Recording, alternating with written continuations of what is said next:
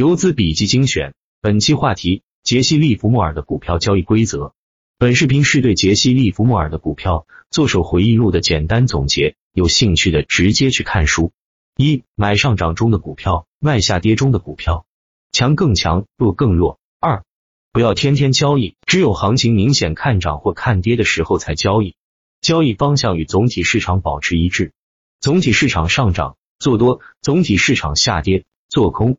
龙头控仓龙头市场节奏三，交易步调必须与时间价格关键点相协调。拐点四，等市场变化证明你的观点后再交易，交易则兵贵神速。最佳买卖点五，如果交易有利润，继续持有；如果交易有亏损，从速了结，截断亏损，让利润奔跑。六，当事态明朗，原来从中获利的趋势已经终结时，了结交易。转势点七。做股票就做领头羊，走势最强的那一个。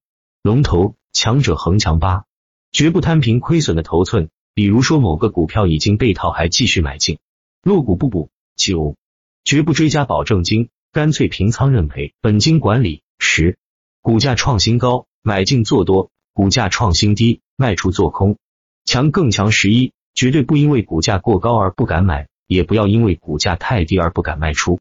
十二，永远尊重走势。市场永远没错。十三，盈利最多的交易，往往在一开始就有浮盈。十四，没有百发百中的规则，没有无敌的交易方法。在一九零零年至今的一百多年的时间里，人性从来没变过，而那些经典的交易规则，直至今日也从未变过。